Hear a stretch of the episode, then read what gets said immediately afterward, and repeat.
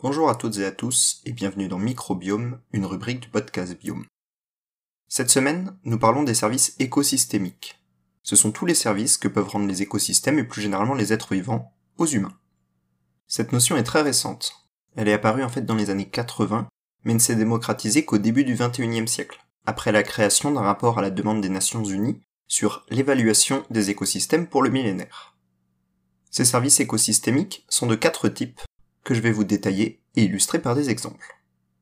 Nous avons tout d'abord les services de soutien, c'est-à-dire d'une manière générale tout ce qui permet la vie sur Terre, avec en principal exemple les végétaux recyclant le CO2 en O2 et fabriquant la matière organique à partir de matières minérales à la base des chaînes alimentaires, indispensables aux humains donc.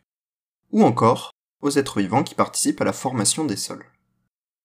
Deuxièmement, les services de production, et notamment de production de nourriture, qui sont possibles à travers les êtres vivants dont nous nous nourrissons, directement, animaux ou végétaux, mais aussi indirectement à travers les êtres vivants filtrants ou dépolluant l'eau potable par exemple, ou encore permettant la production de médicaments.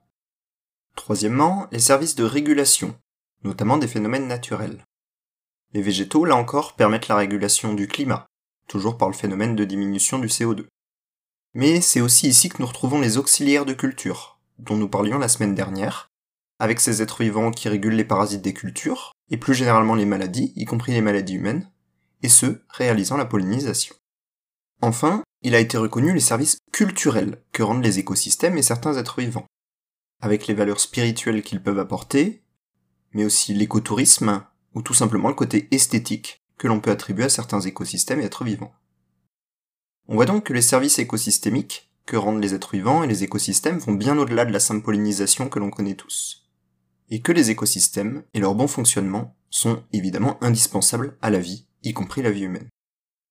La semaine prochaine, nous changerons un peu de sujet pour les deux derniers épisodes avant l'été, et parlerons du terme arthropode, ces petits êtres vivants que l'on apprécie plus ou moins. Bonne fin de semaine, et à bientôt dans Biome.